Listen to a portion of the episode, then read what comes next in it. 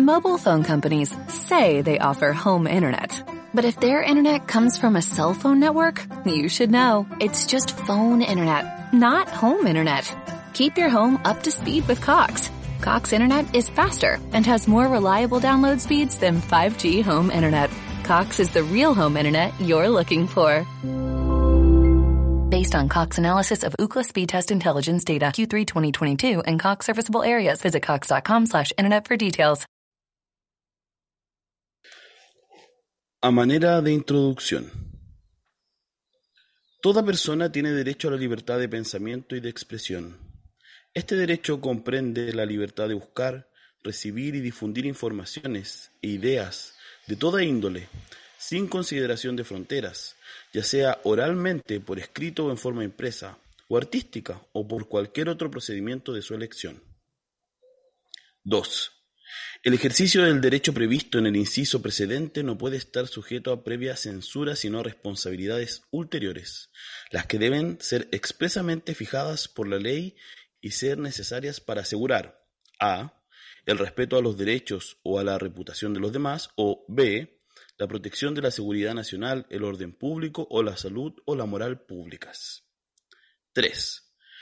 No se puede restringir el derecho de expresión por vías o medios indirectos, tales como el abuso de controles oficiales o particulares de papel para periódicos, de frecuencias radioeléctricas o de enseres y aparatos usados en la difusión de información o por cualquiera otro medio encaminado a impedir la comunicación y la circulación de ideas y opiniones. 4. Los espectáculos públicos pueden ser sometidos por la ley a censura previa con el exclusivo objeto de regular el acceso a ellos para la protección moral de la infancia y de la adolescencia, sin perjuicio de lo establecido en el inciso 2. 5. Está prohibida por la ley toda propaganda en favor de la guerra y toda apología del odio nacional, racial o religioso, que constituyan incitaciones a la violencia o a cualquiera otra acción ilegal similar contra cualquier persona o grupo de personas, por ningún motivo, inclusive los de raza, color, religión, idioma u origen nacional. Artículo 13. Libertad de pensamiento y de expresión. Convención Americana sobre Derechos Humanos. San José de Costa Rica, 22 de noviembre de 1969. Damos inicio a la biblioteca de noche. Cae el anochecer sobre los techos del mundo y nos armamos de libros, tacitas y lectura combativa. Encendemos el neón para abrir un día más la biblioteca de noche. La puerta está entreabierta para que te asomes y nos sintonices por Holística Radio. Se abren las palabras y encendemos nuestras mentes en este espacio radial, para compartir el calor de las palabras en compañía de las voces tras los oficios del libro. Te estamos esperando frente a nuestros micrófonos con alta motivación y nuestras agüitas maliciosas de media tarde. Comenzamos.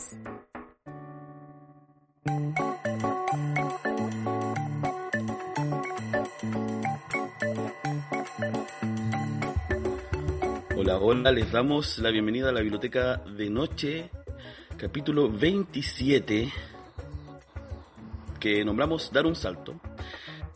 Eh, leía recién el artículo 13 sobre pensamiento y libertad de expresión eh, porque no sé qué ha pasado en el mundo, que pareciera que hay que recordarlo completo, inclusive el punto 5, ¿cierto?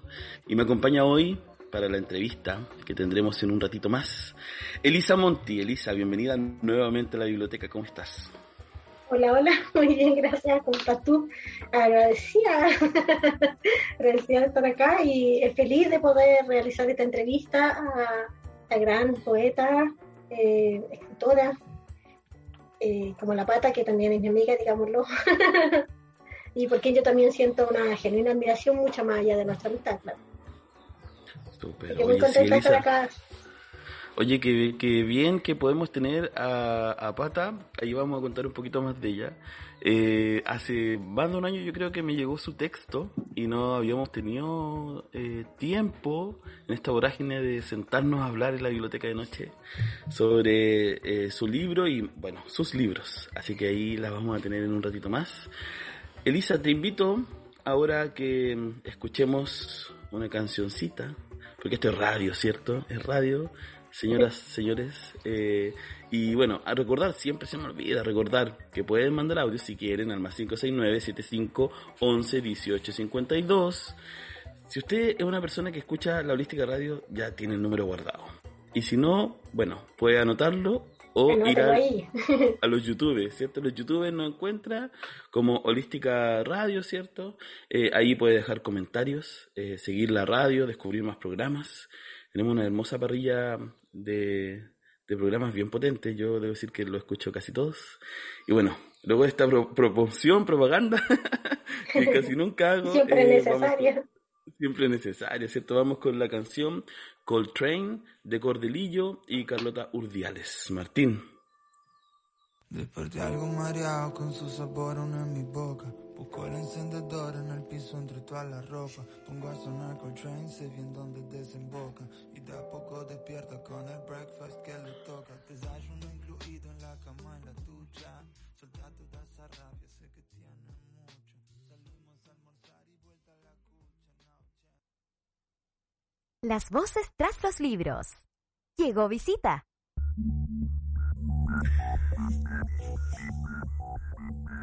Bueno, este es un momento que nos encanta en la biblioteca de noche porque llega visita. No hay nada mejor que a la biblioteca llegue alguien, sí, y nos eh, acompañe en este espacio. Y bueno, Elisa, habíamos hablado ya de Pata y Patricia Águila nos acompaña desde, desde Chiloé. ¿Está, está en Chiloé, Patricia, ahora mismo, en este momento?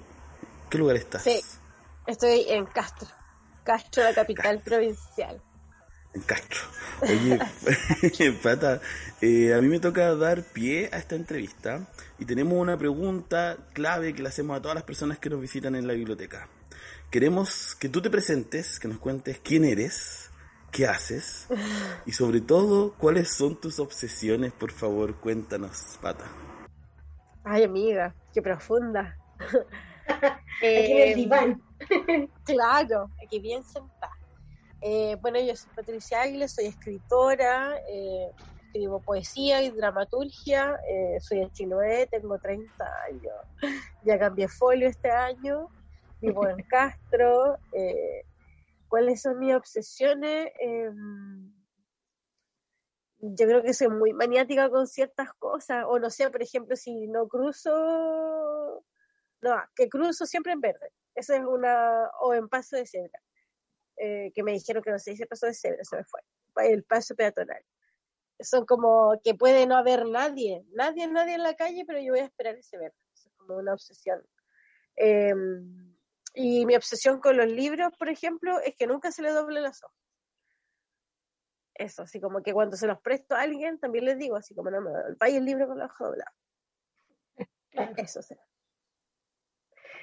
Esas son tus obsesiones. Oye, ¿por qué no se dice paso cebra ya? Yo sé que es una pregunta muy pedestre tal vez para este momento, pero que sé que quedé con la bala no, no sé, pero es que una vez me corrigió que era como un parquímetro y me corrigió. Luego me dijo, no se dice ya paso cebra. Dijo, oh, no, somos animales y como que se llama paso peatonal. Y ahí no, no, se, pero se llamará paso de cebra porque, ay, que soy estúpida, perdón, pero se llamará paso de cebra Amiga, te está usando la lógica, porque eso viene claro, en la raya. No se llama paso, claro, no se llama paso de cebra porque cruzan cebra, o sea, ¿quién va a pensar que cruzan cebra en la ciudad? Igual poético, pero no. No, bonito, pero no. Mira, aquí eh, Martín nos dice que en Uruguay se dice cebra a secas. Mira, entonces no estaba tan perdida. y, aquí hay otra cosa que me llama la atención, perdón, en mis fijaciones, pero lo escribió con C, y yo siempre pensé que cebra se escribía con Z. Pero tal vez eh, eso es como, no sé, es para, para, para la National Geographic, o sea, hay una claro. National Geographic. En inglés se escribe con Z, sí. Ah, en inglés, yo leyéndome la, la, la, Siempre la, bilingüe, la. Claro, siempre del mundo. Pasión de multitudes. Oye, quiero aprovechar de saludar a quienes nos están mirando desde YouTube, Masajes Poder Curativo, una conocida de amargada, y también a Arturo Pérez que nos dice, hola chiques, y hola, nos dicen. Así que agradecemos ahí su participación e invitarles también a dejarnos mensajes, comentarios al más 569-75111-852 y si quiere también agregar una pregunta para Pata, Pero yo te tengo una querida, y es eh, desde allá, desde allá de las Chiloé, eh, y desde que te conozco también, te, he visto eh, como explorar también el teatro. Y eso me llama mucho la atención. ¿cómo, ¿Cómo surge ese, ese interés por el teatro? Porque yo, lo que yo sabía cuando te conocía ya por los 2019, en, esa, en ese ¿qué era? Una feria, feria, feria, internacional, una allá al tiro, la, feria, la feria del libro que organizó Taller del Libro ahí en Concepción, a quienes les mandó un saludo, eh, que fue un gran encuentro, ¿no? Un encuentro de escritores, y ahí te conocí con tu voz poderosa, con tu poesía, que yo siempre he dicho, son como piedras que se encienden en la oscuridad. Eh, pero no conocía que hiciera teatro, y cuando en la pandemia que quedaste ahí como con el de pandemias y, otras vecinas. Y otras vecinas eh, fue, no, tremenda sorpresa y la calidad de tu teatro también, entonces cuéntame de eso. O cuéntanos más bien, ¿no? Amiga, no me acordaba de, de, que había pasado tantos años que nos conocíamos desde Concepción. Casi de Guaya eh, Chica. De Guaya Chica. Eh, como dos, hace dos años empecé en el teatro y tenía que ver con una visión que tengo precisamente de la escritura que siempre la pienso sonoramente, nunca creo que la letra está muerta y que solamente se va a quedar en un libro. Siempre la escribo como a cierto ritmo y la repito en mi cabeza y si no suena como yo quiero, como que voy editando. Entonces justo en la pandemia como que, eh, no sé, me surgieron muchas dudas acerca de, de la vida. ¿La poesía es la respuesta? No. Entonces, como tenía hace mucho rato ganas de probar como visualmente alguna creación, porque como siempre pienso que la poesía es sonora y es visual, eh, me imaginaba lo que escribimos eh, caminando, dando vueltas por aquí, em, y justo estaba encerrada, entonces donde yo trabajo, que justamente esta mesa da para mi ventana. Entonces siempre sé lo que está pasando en el pasaje, quién entra, quién sale, entonces como que veía todo el tránsito decía como, ¿qué, ¿qué pasará dentro de esas casas? Que como la curiosidad igual que tiene como mucha gente de saber los ritmos de las otras vidas. Y estábamos bombardeados con cómo Santiago estaba viviendo la pandemia, entonces como que Chile es otro territorio, otro tiempo, otro espacio. Y me surgió como esa pregunta, como las, cómo estaban viviendo aquí la pandemia escribí el guion, también fue un trabajo entre amigas y convoqué a mis eh, amigas que también son actrices, otros escritores, y les dije como hagamos este proyecto. Ensayamos en el living de mi casa. Eh, y lo grabamos en pandemia y toda la escenografía salió de nuestras casas. Ya después cuando empezamos a salir a festivales empezamos como a, armar decentemente una escenografía, pero no, si ven la obra en primera instancia está mi silla, un mi velador, eh, pero igual entendiendo que la, que la, lógica de la creación también es como eh, un trabajo colectivo y donde sea la pulsión la que mueva la idea. Eh, y que, que, también podamos hacer como todas las artes, como que ningún arte en sí está vetada para nosotros. Y si tenemos que explorar el teatro, lo exploramos, y si tenemos que explorar la música, la exploramos. Entonces, como desde ahí también quise como, como uno es, así como que agarra todo o nada. Justo dijiste una palabra que yo estaba pensando en el momento en que tú ibas hablando sobre que la poesía eh, la letra nunca está muerta, es sonora y es visual, y justo estaba pensando en la palabra pulso, ¿cachai? Porque eh, yo que te conozco en la intimidad, eh, también te, te, noto una persona muy musical, muy musical, y, y eso se, se, se nota en, en tu literatura, es musical, el Cindy López es un libro musical, muy musical, y se nota, y ahí es que me surge esta pregunta de, em, porque yo también como escritora me pasa también que escribo como si yo estuviera hablando en voz alta. ¿Cachai? Y ahí siento que es otro pulso, ¿no? Como que uno no es, no es esa retaíla de pensamientos y por eso tal vez de repente queda con esa, con ese bozarrón que uno posee, porque una tiene un corazón gigante, ¿no?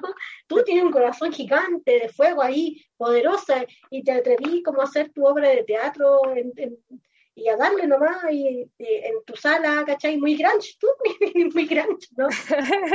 ¿Cuál es tu, cuál es tu relación con la música? Con la ah, cultura tal vez. Claro, para mí la música es, parte necesaria. Yo escribo con música. De hecho, nos criamos con música, como quienes no tuvimos eh, la tele al tiro, el cable al comienzo. Nuestra construcción de la, de la vida era a través de la radio. Entonces, como que tú vas hablando a alguien y te vas imaginando lo que te va contando. Nunca viste esa carnicería, pero como que como te la cuenta, es como, oh, debe ser algo súper grande. Eh, el otro día nos reíamos con una amiga porque pasaba como un, una camioneta con unas papas que gritaba papa blanca, papa colorada, papa de Rilán. Entonces, como decía, oh, eh, no he visto esa papa, pero me la vende como que es una papa hermosa. Entonces, como que desde ahí siento que eso permite la música. Y en mi caso había mucha radio y era muy musical. También siento que la música es una posición muy desde la clase. Hay cierta música que escuchamos porque también nos sitúa en ciertas realidades. Y hay otra música que hace tiempo escuché como que alguien decía como, oh, esta música es chula, esta música es cebolla. Eh, por el lenguaje que utiliza, porque utiliza metáforas que otra persona no utilizaría o no le haría sentido. Eh, no sé, por ejemplo, cuando decimos me duele el corazón, se me cae el corazón al piso, como que esas son metáforas que, que en, cierto, en cierta literatura no sería una metáfora bonita, habría que higienizar ese lenguaje, pero nosotros nos permitimos esa cosa barroca, como de darlo todo, así como de usar el máximo, el máximo de la descripción o ir a fondo, porque se nos cae el corazón, porque el corazón nos duele, porque nos sangra, eh, y porque late. Entonces, como ¿Hicimos en la urgencia, María Patricia? Sí, siempre. siempre, siempre, en, la herida, en la herida uno vive así como, como dice el Salo. Oye, ¿cuáles son tu, como ahora tus urgencias así creativas, literarias, o tus urgencias en la vida? De ese mm. corazón que late y escucha música. Mm, ¿Cuál es el drama que acompaña la canción de, de tu día? Em, hoy me, estaba bañando con Pablito Ruiz, con la cachetada. En los mamás. Eh, claro. No sé, hoy en día como que tengo dos urgencias, como que me están ahí dando vueltas, como mm, estoy trabajando en una obra de teatro, que es un, guion eh, que espero llevar a las tablas, que se llama Cuerpos Embolsados, que habla sobre la vida de las operarias en las plantas de Chorito. Y también me, me inquieta mucho como que en Chiloé se estructure una escena, no entendiendo que existen, que existen escritores, que existen artistas, pero quizás avanzar hacia una orgánica, o una orgánica que nos permita tener presencia en cuanto como a la administración de los fondos, que ya no sean como solamente las corporaciones las que destinen los fondos, sino que en algún minuto podamos ser los artistas los que administremos los propios fondos. Eh, y no que siempre estemos a la espera de las propuestas eh, provinciales, regionales. Esas son como cosas que me tienen inquietas últimamente. Imagino, porque caché que en escribir con bueno, toda esa pasión ¿no? que desborda tu literatura, pero también con la urgencia de vivir en un territorio eh, colonizado, ¿cachai? Un territorio eh, de, extractivismo. Eh, también eso atraviesa todas las áreas de la vida, que duda cabe también el área artística. Entonces, es una urgencia, ¿cachai? Generar como que sean desde ahí mismo, porque siempre pasa que puede venir así como ya, ahora le vamos a dar visibilidad, ¿cachai? Como si... Sí, exacto. Sí, pues, estamos bombardeados de eso, o de, o de también como ciertas miradas como súper colonialistas en que viene alguien en general y te cuenta la historia de tus propias comunidades, como que te estructura, así como yo te, muestro esta obra de teatro y esto, es, así son ustedes, así los veo.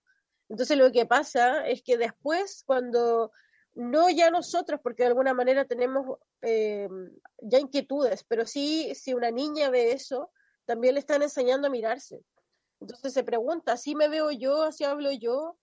Y se para frente al mundo con esa seguridad. Entonces, como desde ahí siempre hay un llamado al artista, al artista local a preguntarse cuáles son las dudas que están surgiendo en el territorio.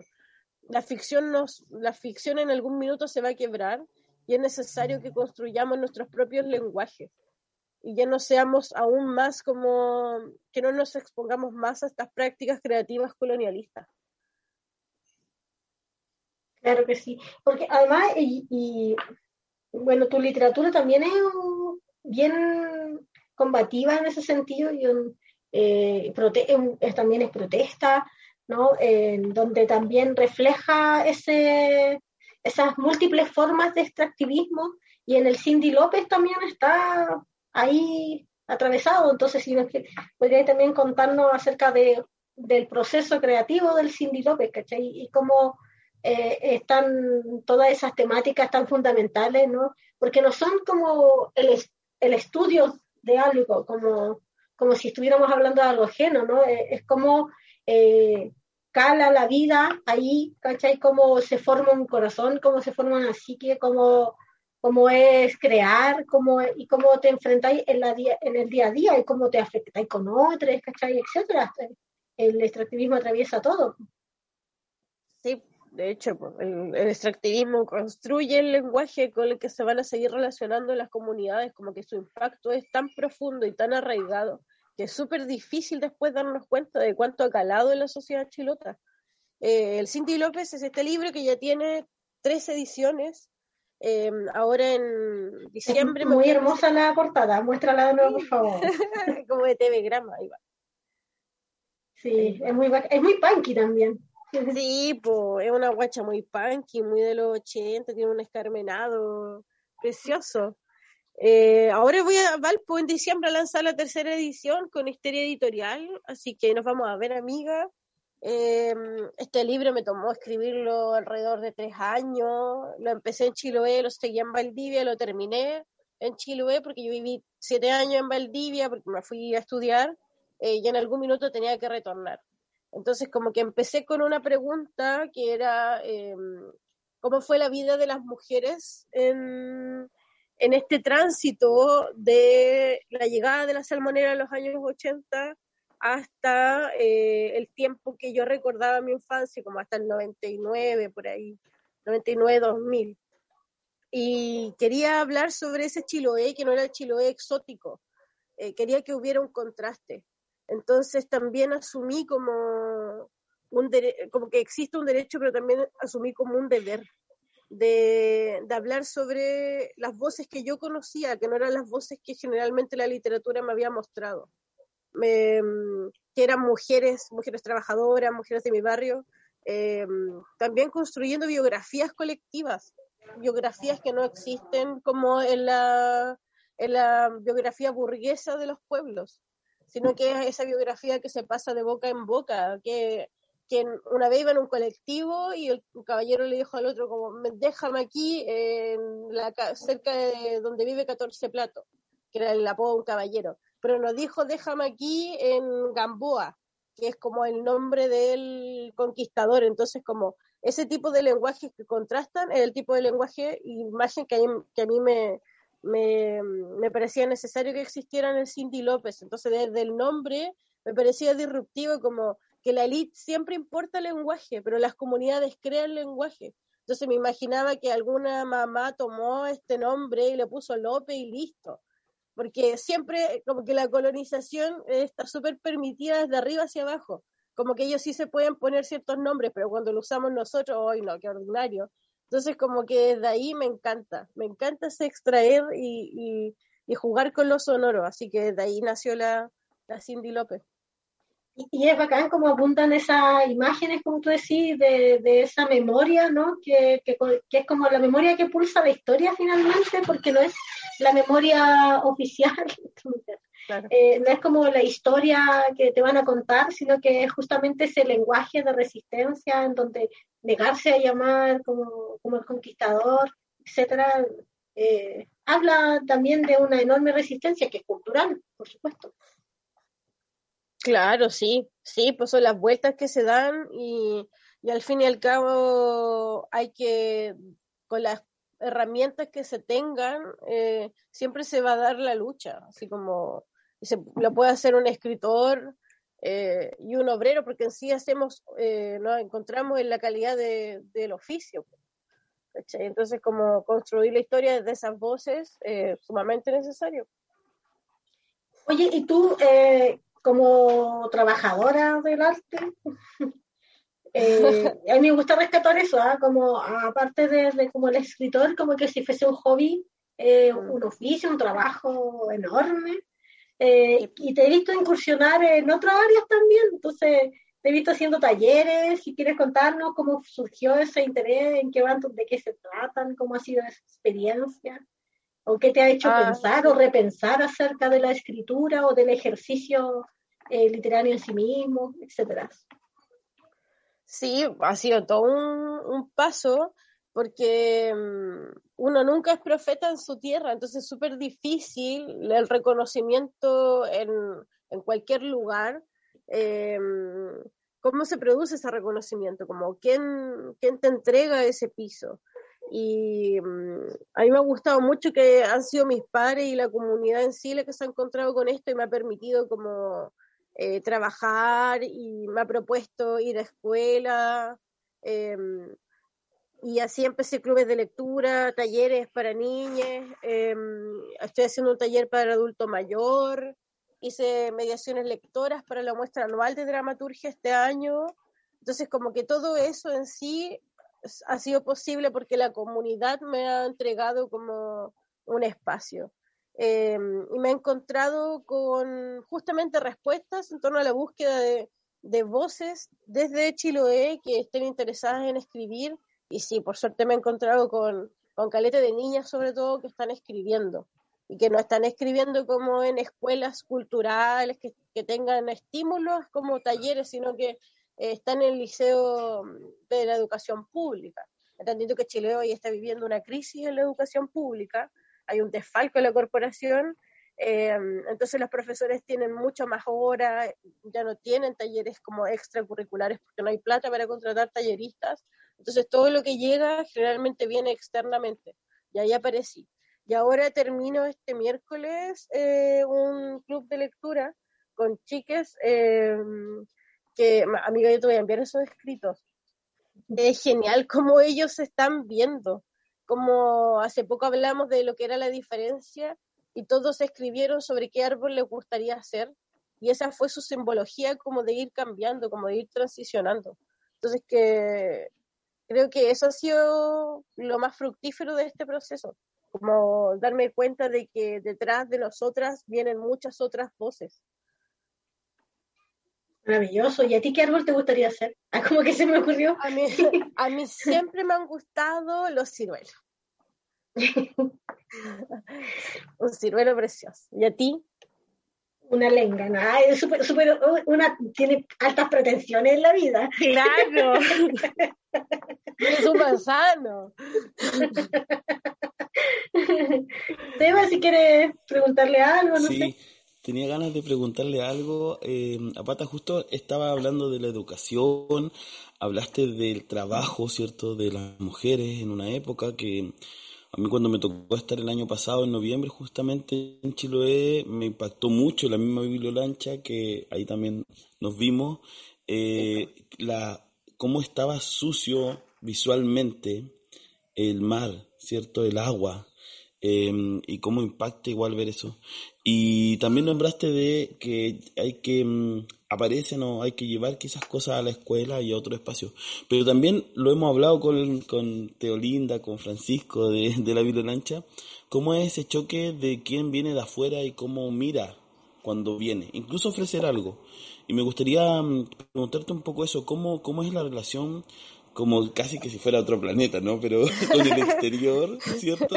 Eh, cuando alguien viene de turismo, de incluso de turismo cultural, cuando, oye, vengo a hacer esto, ayudar y no sé qué, eh, ¿cómo es ese choque? ¿Cómo, ¿Cómo se plantean y cómo quizás te gustaría a ti que se plantearan? ¿Cómo sería ese vínculo si visitan otros escritores y escritoras? Eh, ¿Cómo podría ser una relación posible sin que sea una relación como demasiado ajena o demasiado de, de, verdad del turismo, como yo soy otro, otra, y vengo aquí a enseñar, a mostrar que uno sabe que esto no es casi nunca positivo, o por lo menos eh, incomoda lo mínimo que hace incomodar. Sí, sí. Eh, a mí me ha tocado muchas veces, yo creo que a la comunidad en general, escuchar como yo vengo a hacer esto porque aquí no hay nada. Eh, yo traigo este proyecto porque aquí no está pasando. Entonces, como que es, claro, esa mirada eh, individualista eh, de mirar a los pueblos simplemente como espacios donde hay que entregar y jamás aprender. Entonces, también es, es una mirada súper colonial, sin investigación como date un tiempo de llegar, de conocer a la comunidad, dialoga, eh, y después generar como un pensamiento, entonces como esto avasallador, como de que vamos creando y vamos colocando, entonces ¿qué pasa? Que después que esos proyectos no tienen impacto en la comunidad y generalmente terminan con dos años, tres años, eh, y creo que si eres un artista, un investigador, eh, todo, todo el diálogo que debe existir de tu obra es con la comunidad. Si no tienes esa comunidad que dialoga contigo, entonces no tienes nada. No tienes nada, estás escribiendo para ti, estás escribiendo para, para una elite, eh, pero no estás escribiendo como para, para la comunidad. Em, y no sé, yo hace poco fui con el Pancho al Liceo Bicentenario de, de la Biblia Lancha. Fuimos al Liceo Bicentenario de Cambridge. Y nos hicimos la pregunta con los, con los mismos cabres del liceo. ¿Cómo vemos nuestro archipiélago? y ninguno me dijo como, no, yo quiero irme después de cuarto medio, me quiero ir para afuera, sino que muchos de ellos querían quedarse, a vivir en sus lugares donde nacieron, a hacer los oficios que vieron de sus padres. Entonces siempre nos construyen también para ver hacia afuera, cómo podemos irnos, porque afuera está el progreso, porque podemos surgir y así nos vamos desprendiendo. Entonces esa práctica eh, tampoco permite que la persona tenga un arraigo, entonces somos migrantes todo el tiempo. No es una migración por opción, como que ya en los 80 se migra por trabajo, pero en los 40 también se migró a la Patagonia. Eh, cientos de chilotes migraron a trabajar en las estancias y otras nunca volvieron. Em, hace como un mes fue a Tenaún y me llamó la atención que había una tumba de un caballero que, que estaba viviendo en Argentina, pero cuando murió pidió que lo trajeran a Tenaún, o sea, el medio tránsito y tenía plaquitas de la gente de Argentina y le decían como que bueno que ahora vas a ir a descansar como a, tu tierra y pensé inmediatamente como qué es lo que hace que una persona tenga el anhelo del arraigo, que aunque muera en otro lugar como que quiere permanecer ahí. Y siento que Chiloé tiene esa característica, la gente tiene ese arraigo, no desea irse, pero no le dan la elección. Entonces pasa con, con las niñas que que los construyan siempre para estar viéndose desde un otro. Entonces como que se terminan avergonzando muchas veces como quienes crecimos en los 90, siempre que íbamos a algún lugar nos molestaban porque hoy que habla como cantadito, hablé como campesino, hablé como guaso. Entonces construyen esta mirada, esta caricatura. Y al fin y al cabo nos volvemos como un souvenir, como una postal. Entonces, sí, eh, cuando el sistema establece caricaturas sobre los pueblos es únicamente para quitarle o despojarlos de sus derechos. Estaba, pensando en todo aquello que dices y quería como preguntarte, porque yo siento que también eh, una cosa que estabais como desde las mismas preguntas que surgen, a, te, como que te urgen a escribir el de pandemia y otras vecinas, tu eh, dramaturgia, ¿no? Y eh, también en el Cindy López, y todo, todo, como lo que nos cuentas, como siento que, que una, un tópico importante que atraviesa tu obra y tu pulsión, ¿no? A, eh, tu pulsión artística en general es la construcción de memoria, porque justamente eh, cuando se carece como de, cuando hay una, la territorialidad, ¿no? Está, porque tendríamos que hablar de territorialidad ¿no? para construir memoria, entonces ahí cuando, se, cuando está constantemente amenazada por, bueno, todo lo que hemos hablado, ¿no? el extractivismo, el colonialismo, etcétera, eh, la migración forzada, campo-ciudad, que son cosas que atraviesan la vida en general.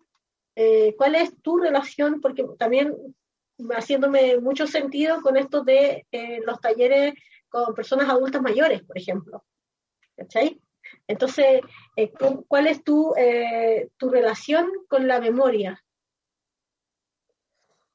Vital, es vital. Para mí la escritura en sí es un ejercicio de memoria y siento que cuando también tuve conciencia de quién era o estaba en el proceso de esa búsqueda, eh, también quise saber cómo iba a construir esa biografía y también me di cuenta que mi familia no tenía biografía, no tenía biografía en su propia historia, como si me moría yo, se moría mi hermana, eh, nadie iba a saber, por ejemplo, que en esa casa vivió Herminia Chaura o que en los palafitos, em, no sé, este palafito fue comprado dentro de, una maquinación como, o, que en los 90 una corredora de propiedades compra estos palafitos y los transforma en hoteles. Entonces, como todo, toda esa historia iba a quedar negada. Em, y desde ahí tomé como una pulsión, como que dije, de esto quiero escribir, eh, porque siempre tenemos la posibilidad de, escribir sobre muchas cosas, como que me ha tocado leer literatura hecha desde acá, como hace poco me encontré con un libro de, una persona que se enamoraba de un niño en Harvard eh, y que ella se había ganado una beca, se iba para allá a vivir ese amor. Entonces dije, claro, hay una propuesta de escritura desde Chiloé, pero esa no es la que a mí me va a mover porque estoy en otra búsqueda. Entonces, como en esto de construir biografía, me parecía súper reivindicativo que, que, mi línea, que responde como una biografía colectiva, también apareciera. Por eso siempre como que los libros los dedico a alguna mujer que haya impactado mi vida. Eh, de hecho, eh, mis libros hablan solamente de vida de mujeres. Y me di cuenta, claro, como eh, si bien no había una biografía colectiva en el archipiélago en general, eh, mucho menos había una biografía de mujeres en el archipiélago. Entonces, una vez con una chiquilla en un taller, igual nos preguntamos como por qué a ella no le gustaba leer. Y todas me dijeron porque nunca habían encontrado una escritura que hablara de ellas. Entonces, claro, si yo le llevo libros sobre jóvenes o hombres que están viviendo aventuras, probablemente no van a generar ese acto reflejo esa, esa, esa empatía o no se van a encontrar en ese lugar. Entonces, como obviamente se van a resistir a leer algo que no las representa. Como que desde ahí me parece que la memoria es un hilo conductor y va a construir ese lenguaje que le va a hacer sentido a una niña aquí como a una niña que va a vivir en 10 años más enquinchado. Claro, y la memoria tampoco es algo estático, ¿no? Como no es, es como, no es eh, vamos a hacer un recuento de lo que existe, sino como es un eje, para mí, desde mi punto de vista, que también es un tema que me interesa, la construcción de memoria, ¿no? Eh, la escritura como ejercicio de memoria, eh, como defensa de la memoria contra el olvido. Eh, también pensar que no es estática, pues se produce en todos, en muchos ámbitos, ¿cachai? También este, un poema es una memoria, ¿cachai? Como Cindy López es memoria. Claro, sí, o no sé, una vez me di cuenta que eh, para recordar a alguien busqué fotos y no habían fotos. Entonces, como, no sé si, si alguien, no sé, le pasa que no tiene fotos, su abuela no tiene fotos, eh, desde que era chica yo tengo una foto que la tomó un vecino al, pasar. Entonces, claro, como ya es de lo visual, está súper negada esa memoria. Entonces, como desde dónde la busco. Eh, y ahí, ahí toma, no sé, hace poco hay unas abuelas que estaban exponiendo frazadas chilotas en la plaza y dije, ahí hay un, ahí hay un objeto de memoria. Esa frazada comunica mucho más que un libro etnográfico sobre las frazadas, porque ahí hay un proceso de investigación, ahí hay un proceso de creación y sobre todo ahí eh, está la señora ahí todavía que se le puede preguntar, pero no, si viene alguien va a mirar la frazada, va a construir algo y listo, se va a ir. Entonces, como siento que el, el artista, el, ciudadano, como ciudadano común, tiene que aprender a mirar y siento que eso permite el, teatro y la poesía, te permite mirar, porque mucha gente ve, pero mirar es otra cosa, es un proceso más profundo. Hay gente que puede ver un, un pasaje y no va a encontrar nada, pero nosotros quizás nos nos agarremos de elementos que son significativos y que sostienen la vida, como yo disfruto escuchar las conversaciones de un lado a otro. como vecino, no sé qué, y, el otro día le vinieron a cortar la luz a mi vecino y salimos por la ventana así como, oye, vi una, vi una guagua. Entonces, como ese tipo de cosas a mí me encantan, porque mm, también te posicionan, porque tú no eres como del, mundo, perteneces como a, un, a una posición de clase. Hoy estaba leyendo un, una publicación que habían hecho sobre, sobre el artista Sebastián Calfuqueo, eh, que apareció mencionada en una entrevista. Y la periodista que había hecho la entrevista decía que su arte estaba de moda porque era eh, disidente y mapuche. Entonces yo me pregunté quién se atrevía a establecer ese tipo de diálogos, y obviamente que era una artista muy burguesa, con una élite muy molesta, porque obviamente como una india disidente se iba a atrever a hablar ese lenguaje. ¿Cómo va a ser performance? ¿Cómo va a estar citada por el MoMA? Entonces como ahí me hizo sentido, pues somos de una clase y la clase siempre va a salir, siempre se nos va a notar sobre todo a quienes no queremos higienizarnos para pertenecer. Wow. Oye, eh, Pata, yo estaba escuchando muy atento mientras hacía unas gestiones técnicas, pero estoy acá. y me, me, gusta mucho lo que dice. Siempre me acuerdo de un, de un texto de la Marjane Satrapi, que es, escritora iraní, y dice, lo busqué para eh, hacer esta pequeña pregunta y después darle el pase a Lisa para que empecemos a cerrar la entrevista. Dice, la diferencia entre tú y tu gobierno es mucho más grande que entre tú y yo. Y la diferencia, diferencia entre yo y mi gobierno es mucho más grande que entre tú y yo. Y nuestros gobiernos son muy parecidos. Y me gusta porque habla de eso. Yo cuando leí tu texto me sentí súper identificado a pesar de que eh, quizás muchas de, de los oficios, ¿cierto? De los momentos, de las diferencias eh, que podemos tener, eh, me hicieron eco con mi memoria, mi memoria de mi padre operario de maquinaria en una volcán, eh, de mi madre tejiendo, de las calles uno corriendo, de las personas y los personajes que estaban, yo me acuerdo del sauce, que era el marihuanero de la, de la, del pasaje, se sentaba ahí bajo un árbol. y le decían, sí, estaba ahí como un sauce, tranquilo, loco, ahí siempre. Entonces, eh, me, me, me resonó mucho eso en tu, en tu texto. Y me gustaría saber tú dijiste que ya va en la tercera edición, Cindy López. Entonces, cuéntame un poquito qué recepción has tenido, cómo se siente igual tener una... En, en, en Chile no es fácil tener una tercera edición, tampoco es lo más difícil, digo, como no es inalcanzable, pero si un texto es, es potente, logra que tenga un eco y, y, aparezca en varios bolsillos, mochilas, estantes. Entonces, cuéntame, ¿qué se siente un poquito eso? Eh, gracias, amiga, por la pregunta. Me encanta. Nunca pensé que Cindy López iba a tener tan buena acogida. Como que siempre lo escribí pensando en, siempre pienso en mi lectora o en, eh, como que quiero llegar a ciertas personas y cuando eso pasa, como que me hace muy feliz. Eh, independiente como de repente hay gente que me lo ha comprado porque puede comprar el libro y es como ya se lo paso. Pero hay gente como que le regalo el libro, así como, ah, te gusta, yo sé que te gusta, entonces como toma.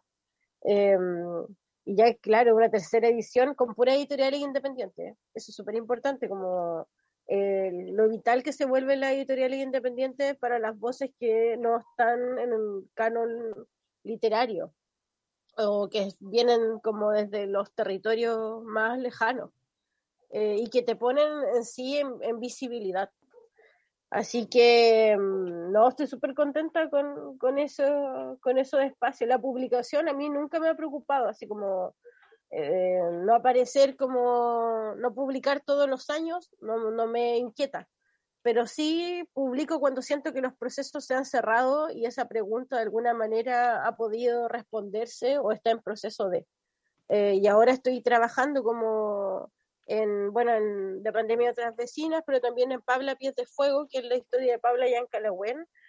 Eh, conocía la historia como la mujer de Pedro María Ñancupel, pero Pabla en sí era una mujer buceadora, obrera de los años 30 en Chiloé y que recibió como todo el castigo de la Iglesia Católica por la decisión de enterrar a sus deudos. que en ese minuto era su compañero, pero podría haber sido su hermana o su madre y hubiera recibido el mismo castigo y el mismo exilio. Eh, entonces, como esas son las preguntas de hoy, como estoy en esa búsqueda de conocer más sobre la migración de mi territorio y, y ver hasta dónde me lleva ese viaje. Como que también tengo pensado eh, irme un tiempo, quizá a Punta Arena, a, a Porvenir, a conocer la estancia. Hay muchas tumbas de chilotes sin nombre en esos lugares. Y creo que eh, esa, esa, búsqueda es, es, con la que estoy casada últimamente. Oye, eh, Gracias. tengo una pregunta, pero también quería pedirte, no sé si hay tiempo, eh, que nos leyeras algo, así solo cortito, pero antes de eso, quería preguntarte que cuál es, la cuál es esa pregunta que a lo mejor que te ha llevado como a, este, a esta nueva obsesión, ¿no? a esta obsesión, esta urgencia de búsqueda, de construcción de memoria, y que eh, tal vez ya fue resuelta o que está en proceso de en el Cindy López. Mm, creo que siempre ha sido porque somos cientos de chilotas sin tierra, a pesar de estar en un lugar, no poseer eh, el arraigo. Eh, he hecho ese ejercicio con el Cindy le he preguntado a muchas amigas como eh, si tienen un lugar y ninguna, ninguna tiene un lugar, como eh, de hecho fue, fue, a Curacos un tiempo y también nos pasó que conocimos señoras de, del 85, otras señoras del 73, porque nos juntamos como a hablar del proceso de dictadura en Chiloé y también vivían ese tipo de desarraigo, como muchos de sus hijos habían ido, nunca más retornaron. Entonces también se hizo, un, se hizo una, una, línea de tiempo con quienes habían partido en otros años y nunca más habían retornado. Entonces como eso me llamaba la atención, cómo el territorio ha, ha dialogado con el arraigo, con el desarraigo, con el no pertenecer, con estar en, en, otro, lugar y morir ahí, morir sin, recuerdo, eh, el olvido, el olvido frente a las biografías. Yo creo que esas, fueron las grandes, preguntas para que, el, libro fluyera. De hecho, en el libro aparece como Cindy López, ¿dónde estás? Y no contesta, no, no está porque está en una fábrica, porque está en, trabajando en una estancia, porque, porque está en muchas partes. Porque claro, Chile es un pueblo que es, que es migrante, pero no es migrante por opción. A ver, léenos, vale. Yo viendo Sí, que lea. Sí, léenos algo ahí. Eh, voy a leer este texto que está enmarcado en algo que ocurrió hace tres días en Chonchi. Eh, la empresa San Andrews recibe cuatro anuncios de que debe arreglar las calderas del, de la empresa y no hace, hace caso omiso. Y hace tres noches, me parece, explota una caldera y muere un trabajador.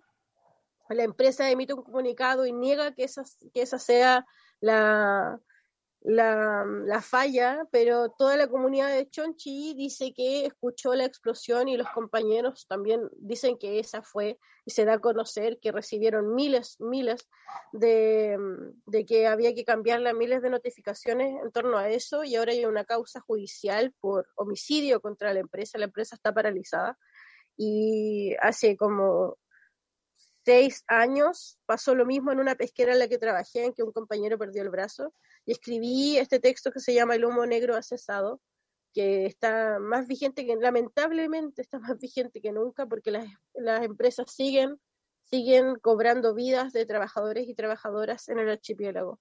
Así que esto va en esa memoria. El humo negro ha cesado. Sostengo tu brazo cortado y lo coso a los otros brazos que hoy no producen. Somos manos callosas surcidas a bordes de piel. Esta noche no arden los cocedores y el humo negro ha cesado. Esta noche ardemos nosotras, ardemos aquí, donde el silencio es ley. Hay que ingresar, repiten, no fue grave, mienten, pero ya habíamos olido la sangre. La vimos, la vimos en los brazos de la abuela que se desmaya por cansancio, en los brazos de la compañera epiléptica que convulsiona mientras las líneas no se detienen. La vimos en el brazo del compañero que muere de un ataque mientras lo obligan a transportar exceso de carga. La vimos en los brazos de todos los que han muerto, con el cuerpo embolsado, en un piso frío de manos hinchadas. La vimos en asientos que de papeles llenan, en buses que nunca parten. La vimos en las manos que no marcan y salen tras la sombra del compañero. La vimos en días donde tu nombre niegan, quedando como marca la sangre que mancha sus líneas blancas y que otros iguales a ti limpian. La vi en tus ojos de días, tardes y noches, mientras hablábamos de dejarlo, de tener tiempo y de salir vivas. Pero te abrazo porque esta noche el humo negro ha cesado y el plástico de nuestros cuerpos arde, arde con la incandescencia de fuegos que avasallan todo y al tratar de extinguirlos dejan brasas, brasas que brillan entre los campos y no te permiten perderte. Esta noche ardieron las voces y en esas lenguas rebeldes busco el camino a casa. Ya no están los buses, las manos no marcan, pero el humo negro ha cesado y caminamos juntas hacia la carretera. Volveríamos. A las compañeras y compañeros que el día primero de julio del año 2019 pararon la producción de la planta de de choritos en Dalcahue llamada Landes para obligar a la empresa a reconocer y hacerse cargo del accidente de un compañero. Muchas gracias. Gracias a ustedes por la invitación. Gracias, Pata. Wow. Oye, eh, bueno, te cuento que tenemos un ritual al cierre de cada entrevista en el que tú nos dejas y nos mandas a la canción que tú elegiste. Ay, me encanta. Me encanta esta instancia de poder escoger una canción. Eso, dale, cuéntanos eh, por qué la elegiste, si quieres también pasar el aviso.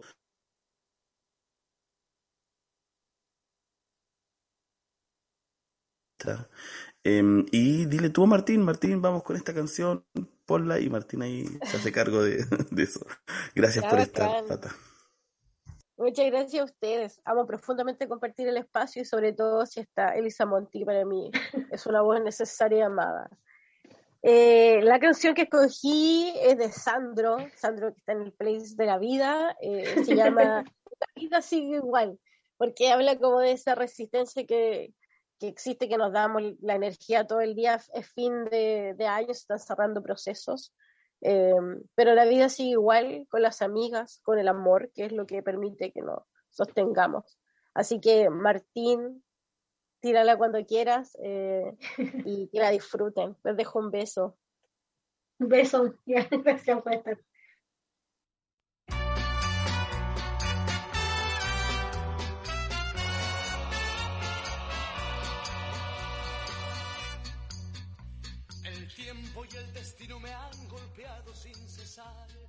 Mas yo sigo adelante sin dejarme doblegar, pues no vale llorar, tampoco suplicar. Conversación literaria. El círculo de las palabras.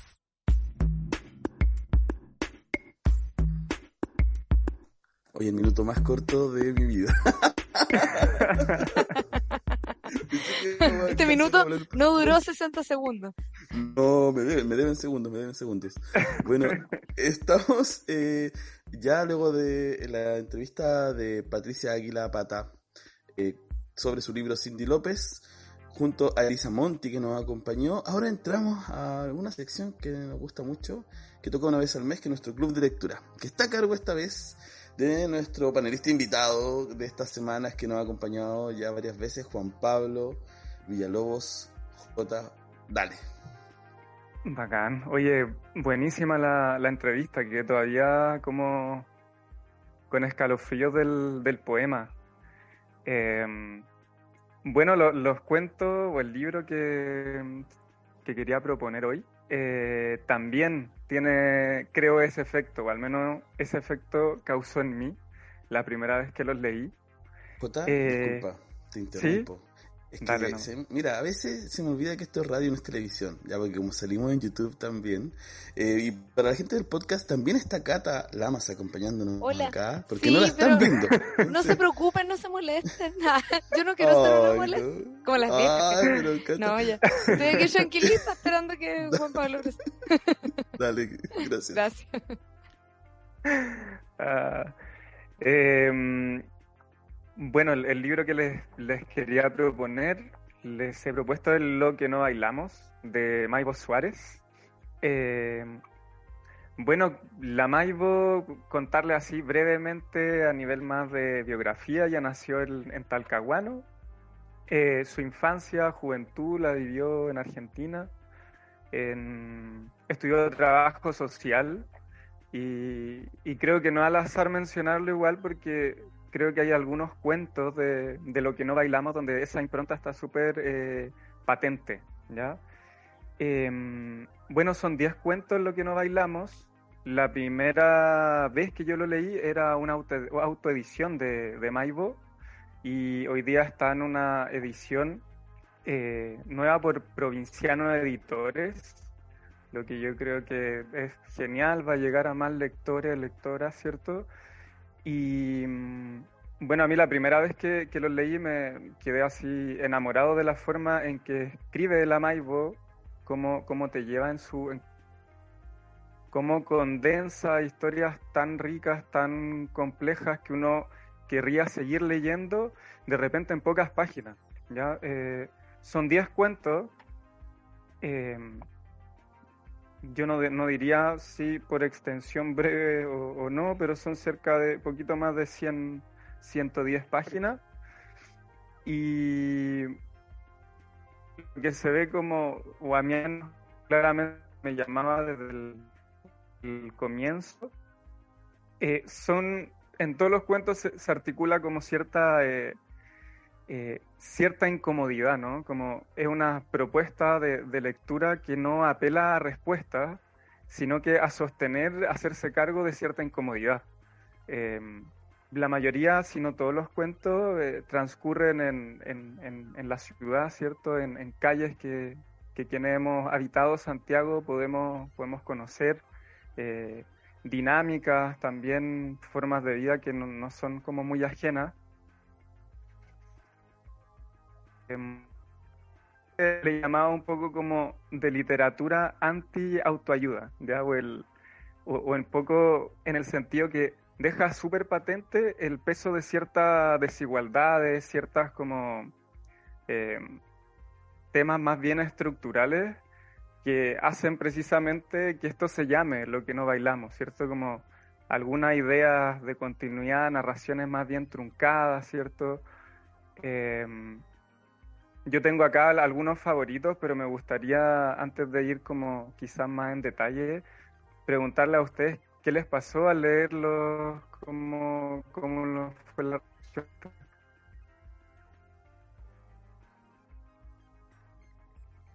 Ah, ya. no sabía si me estaba dando el pase a mí. Eh, oye, a mí me encantaron los cuentos, eh, me lo devoré. Em, me pareció muy, como que eran cuentos como muy ricos de leer, como con mucha textura sentí. Como que me podía imaginar muy bien todo. Eh, creo que estaban súper como bien trabajados los detalles. Eh, creo que pasaba como lo, lo que decías tú de, de que se nota la parte de, de asistente social en el sentido quizás como de poder como fijarse en muchas cosas y poder como entrar en la piel de personajes muy distintos. Yo siento que estos cuentos son todos unidos por lo cotidiano, pero son personajes muy, muy, muy distintos los que los, que los protagonizan.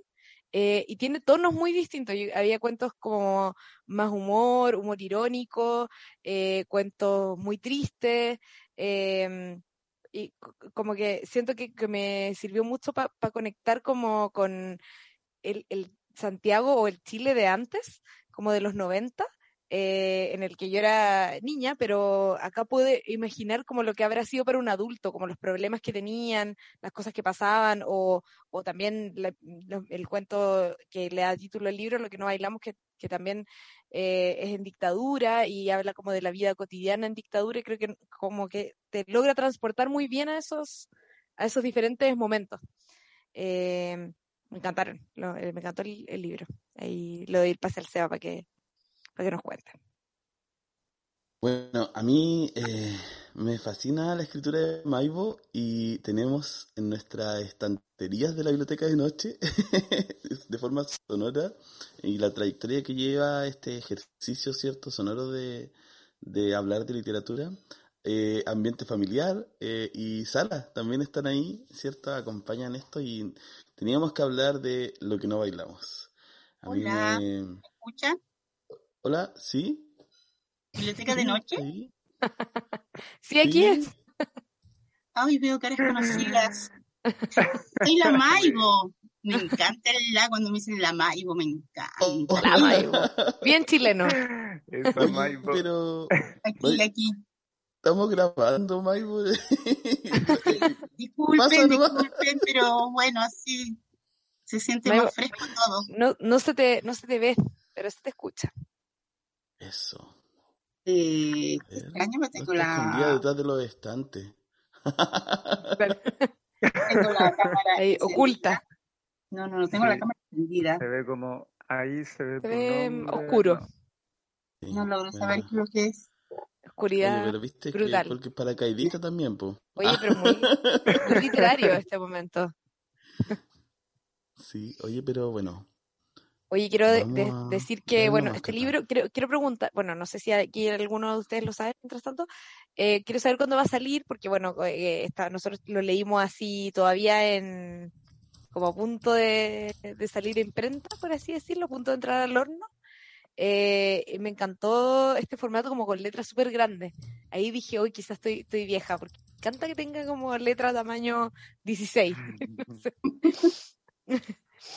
Sí, Eh, sí, es bacán. Oye, y por provincianos que también ha pasado harto por acá este año. Oye, sí, tienen libros preciosos.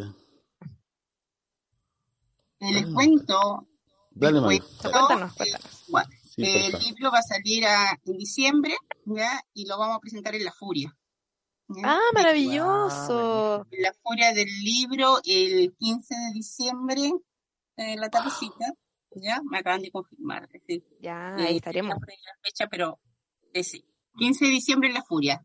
Eh, en todo caso, yo me voy a preocupar de invitar a, a todo el mundo.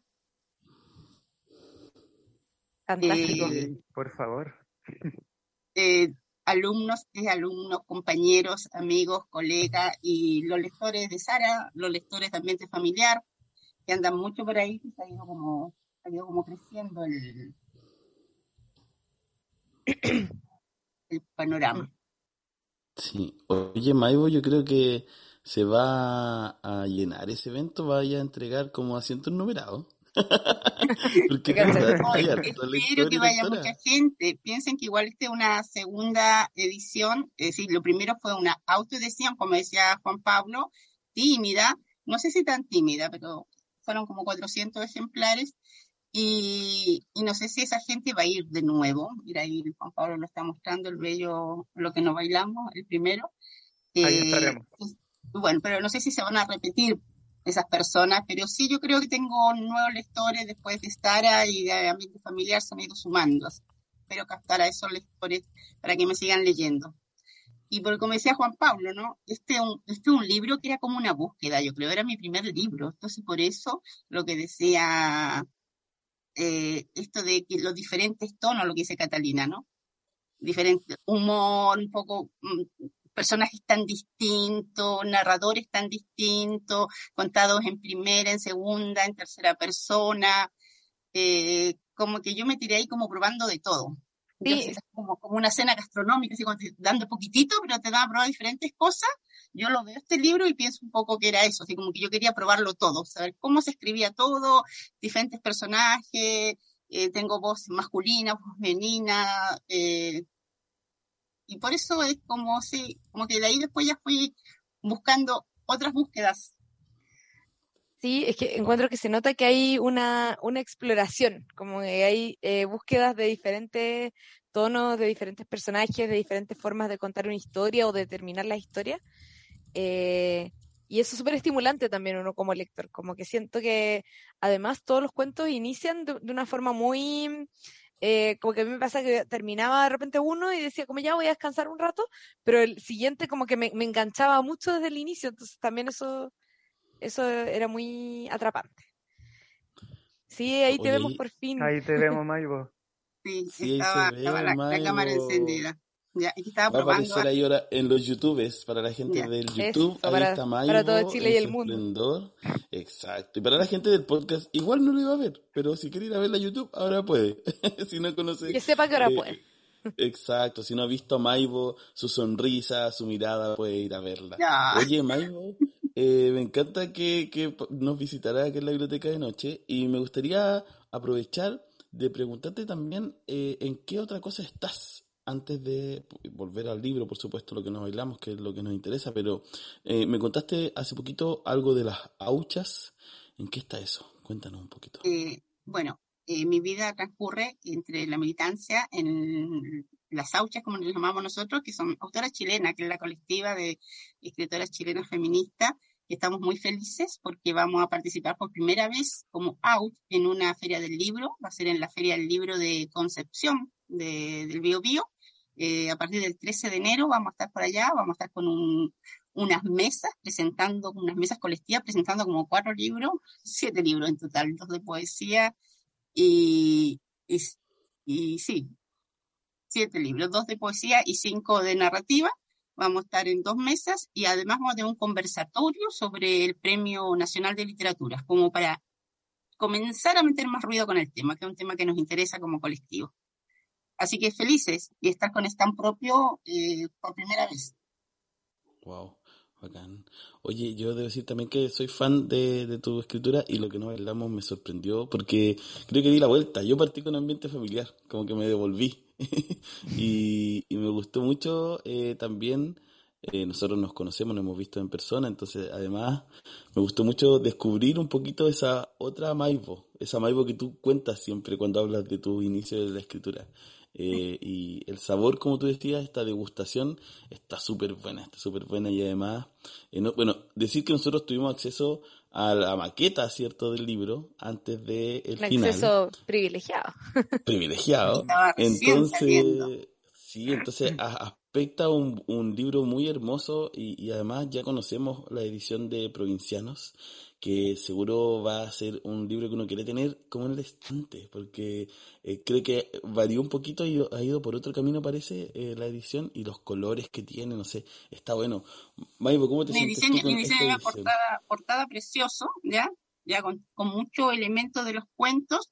Y en la parte interior del libro hay muchas hormiguitas, por un cuento que se llama Una de hormigas. La verdad que un, libro, la edición muy cuidada, muy bonita. Sí, provinciano. Yo feliz cuando Nicolás me mandó un mail ofreciéndome eh, incorporar al catálogo lo que no bailamos. Yo le dije, sí, ni lo pensé, si fue así como automático. Sí, porque yo venía leyendo provinciano. Me encantaba la, la, la apuesta editorial, su catálogo, los libros muy bellos. Así que fue muy, muy lindo. Bueno, y lo otro contarles que acabo de terminar de escribir mi segunda novela, ¿ya? Ah, wow. Novedades. Eh, y que en este momento está acá en proceso de lectura. Está en proceso de lectura para ver si la encuentro editorial, ¿ya? Pero es una novela un poquito más negra, más oscurita. No sé si llega a tocar la tecla de decir una novela negra, claro, porque eh, no hay detective, pero sí hay crimen, si hay muerte, si hay esos dramones que a mí me gustan. Así que es una novela oscurita y que espero que salga, no sé si el próximo año o el 2024, porque el 2023 eh, se viene Sara en Argentina, ¿ya? con Caballo Negro Editorial, eh, que va a salir, va a estar entre marzo y abril publicándose y vendiéndose en la librería argentina. Eso también que estoy muy, muy contenta con eso. Ahí Maravilloso. voy, y el, y el paso de, de quizás de Sara, que, que fue el- tu anterior novela, a esta otra, eh, dices que cambió un poco el tono, ¿cómo, ha sido ir a escribir ahora, estar terminando esta escritura? Lo que pasa es que yo soy siempre como de plantearme nuevos objetivos para entretenerme y, y para mejorar también la escritura y para que uno no quedarse así como en la misma mejorarla. Entonces, si bien Sara es una novela que uno podría decir con un personaje centrado en un personaje muy lineal, eh, esta novela eh, hay muchos más personajes, sucede en Argentina, eh, no es tan lineal, va y viene, va y viene la historia, hay secretos del pasado que impactan en el futuro, hay secretos en el momento que se está viviendo, el tema del lenguaje, ya hay gente ahí hablando en, argentino, eh, gente hablando en chileno, entonces como que me metí como en otras, sí, en, otros detalles para eh, ser una novela que espero que tenga más espesura, que funcione, ¿ya? Y eso, el tema, el abuso infantil, porque son mis temas, ¿ya? Son los temas que, me interesan eh, mostrarlo en literatura. Mm. Que aparecen de alguna forma, igual es lo que no bailamos, como regresando un poco, porque a mí me encanta tu obra en general, Maibo, pero para llegar al, al, libro que nos convoca, en lo que no bailamos aparecen también varios, varios temas, violencia hacia la mujer, es cierto, eh, súper en súper crudo en, en, ese en ese relato que el cuento que se llama La Gorda, por ejemplo. Em, y está contado desde no la víctima, sino desde el agresor, desde la cabeza del agresor. Encontré súper interesante eso, como, porque obviamente que estaba contado así, uno esperaba como, decía, pero, ¿cómo le va a salir bien todo? Pero si él es el malo, pero por otro lado te contaba la historia desde esa perspectiva, entonces era interesante eso. Sí. Mm.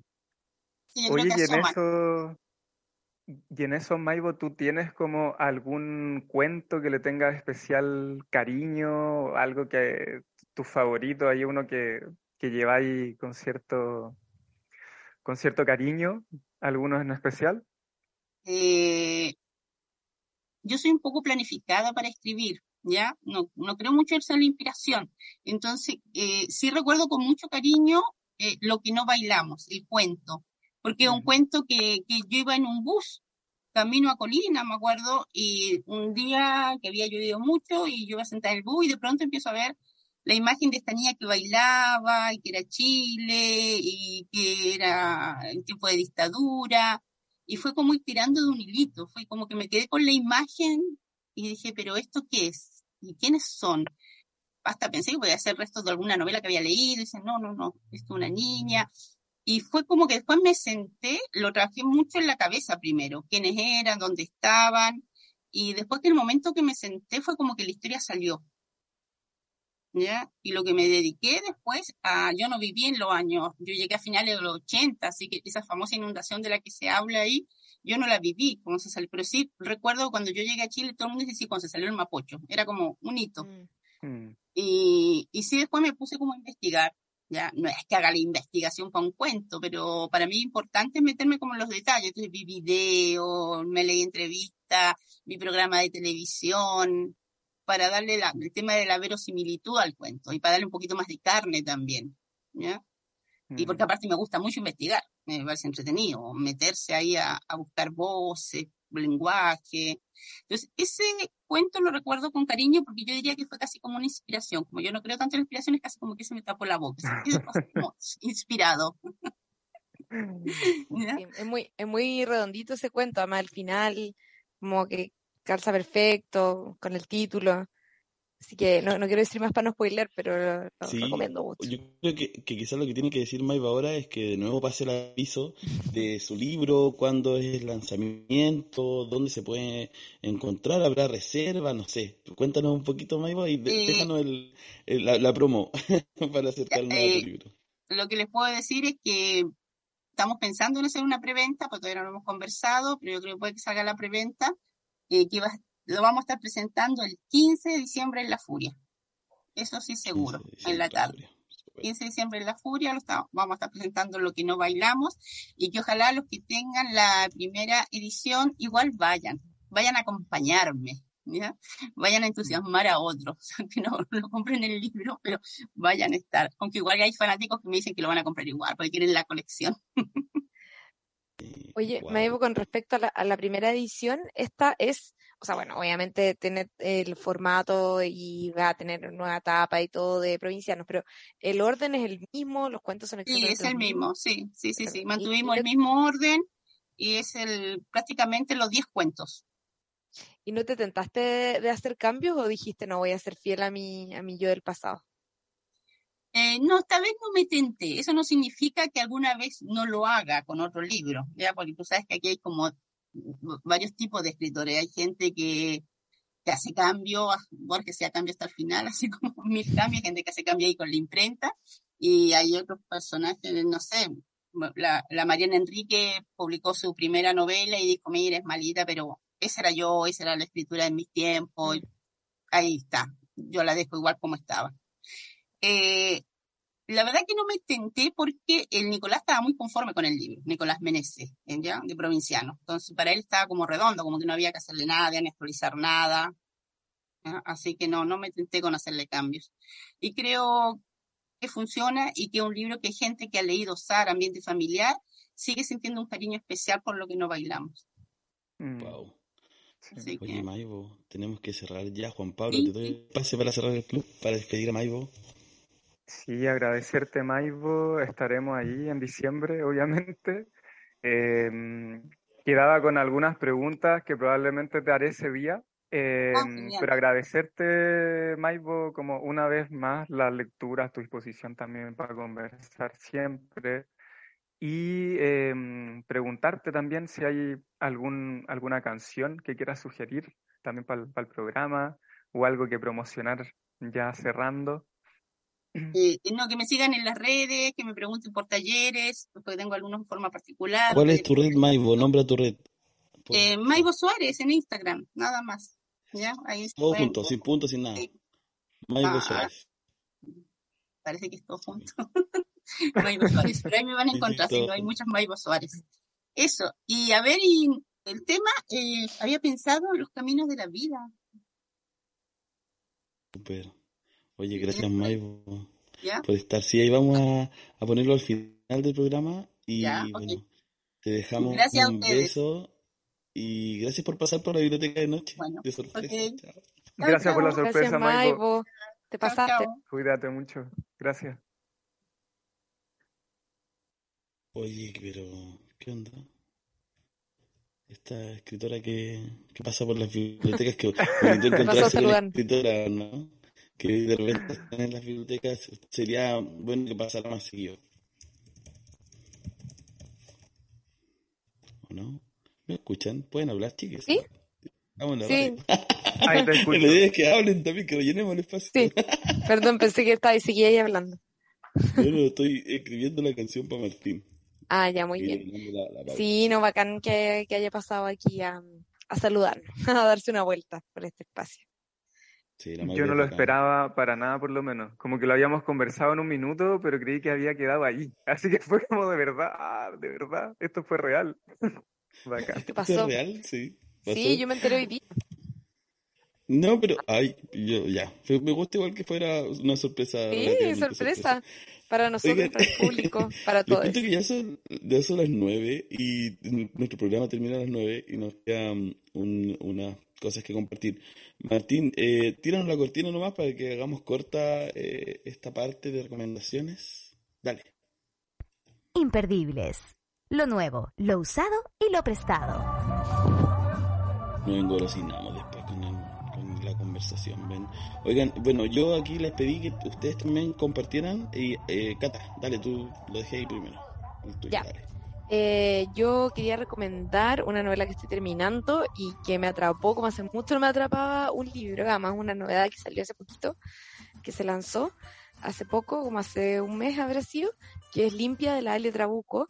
Eh, qué manera de manejar la tensión esa mujer. Eh, realmente una maravilla. Eh, encuentro que es una novela muy inteligente, muy crítica, pero sin ser panfletaria. Eh, quiero como decir más cosas, pero sin spoiler, pero en el fondo es, es una novela que, que juega con contarte lo que va a pasar, o sea, te cuenta el final desde el inicio y aún así te mantiene en tensión todo el tiempo eh, y juega mucho con el como con la iba a decir terror, pero no es terror, con la inquietud, como la inquietud de lo cotidiano. Eh, está muy buena, la recomiendo así un montón y quiero mucho seguir a esta autora. Bacán, Cata. ¿Había dejado otra recomendación o no? Era, era esa literaria. Era esa. Dale, Juan Pablo, te escuchamos. Yo tengo, no sé si me podré colar con dos recomendaciones. Sí. La primera que ahí por interno es que la Mesa de Género del Museo Histórico Nacional va a tener un conversatorio sobre historia, memoria y trayectoria de la educación en museos de Chile el 29 de noviembre a las 12 en el Museo Histórico Nacional. Ya Eh, la misma Mesa de Género levantó esta instancia, así que ojalá puedan participar todas las personas vinculadas a la educación y quienes también quieran acercarse más a la cultura museística también. Y lo otro, de algo de lo que yo venía ahora en la tarde, está de gira Mauricio Lazarato. Eh, está de gira en Chile este autor italiano, filósofo, eh, sociólogo. Y comentarles que el miércoles 23 de noviembre, ya van quedando las últimas instancias para escucharle e interactuar con él, va a estar con una ponencia o conversatorio sobre guerra o revolución, diálogos en torno a los feminismos y las clases. Esto va a ser en una editorial amiga Alma Negra, ya librería y plataformas Nueva de Lion 63, a las 7.30 el miércoles 23 de noviembre. Super Juan Pablo. Oye, yo tengo también dos eventos eh, que promover. El primero es una nueva feria eh, de libros de esta, mm, este ciclo que levantó eh, editores editoriales de Chile, que ahora se llama Editoriales de Chile, un cambio que hizo interesante además. eh, que bueno, tiene ferias, estuvo en Linares, estuvo en la Casona Compañía, hace poquito estuvo en Estación Central y ahora se va esta Librosen a Factoría Franklin. Esto queda en Franklin 741, queda el metro Franklin cerca, pero el metro Bio Bio más cerca. Así que ahí pueden ah, ir a visitar este espacio. Hay 56 editoriales anotaditas. Ahí vamos a tener eh, conversatorios con nueve autores y autoras, así que va a estar bien interesante para que vayan. Y además contarles que debería salir, espero hoy o mañana, la promoción eh, del Club de Lectura Abducción Colectiva que vamos a hacer con eh, la editorial del mismo nombre, Ab- Abducción, que teníamos Excelente preparado y se pasó un poquito y va a salir ahora y va a salir en Valpo. Nos vamos a juntar en Inglamorosa, un café que ahí nos prestó el espacio muy amablemente para poder hacer este club. Así que eh, pronto lo subimos por Bibliotank para, para que estén ahí, ojo el charqui, como se dice, y puedan eh, sumarse a esta abducción colectiva. Y con eso ya cerramos nuestro programa. Eh, nos pasamos unos minutitos. Eh, no sé si Cata quieres decir algo final.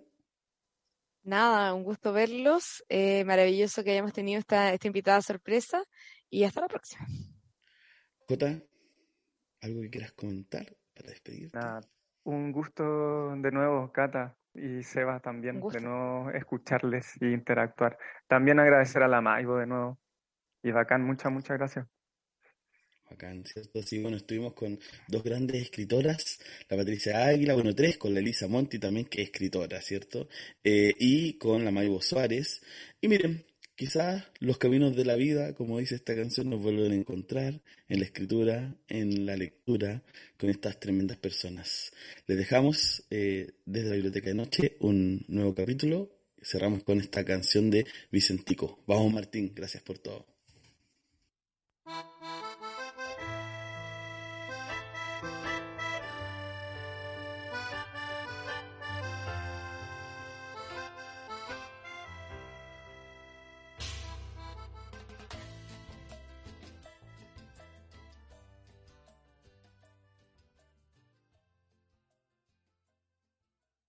Mobile phone companies say they offer home internet. But if their internet comes from a cell phone network, you should know. It's just phone internet, not home internet. Keep your home up to speed with Cox. Cox internet is faster and has more reliable download speeds than 5G home internet. Cox is the real home internet you're looking for. Based on Cox analysis of Ookla speed test intelligence data Q3 2022 and Cox serviceable areas, visit cox.com slash internet for details.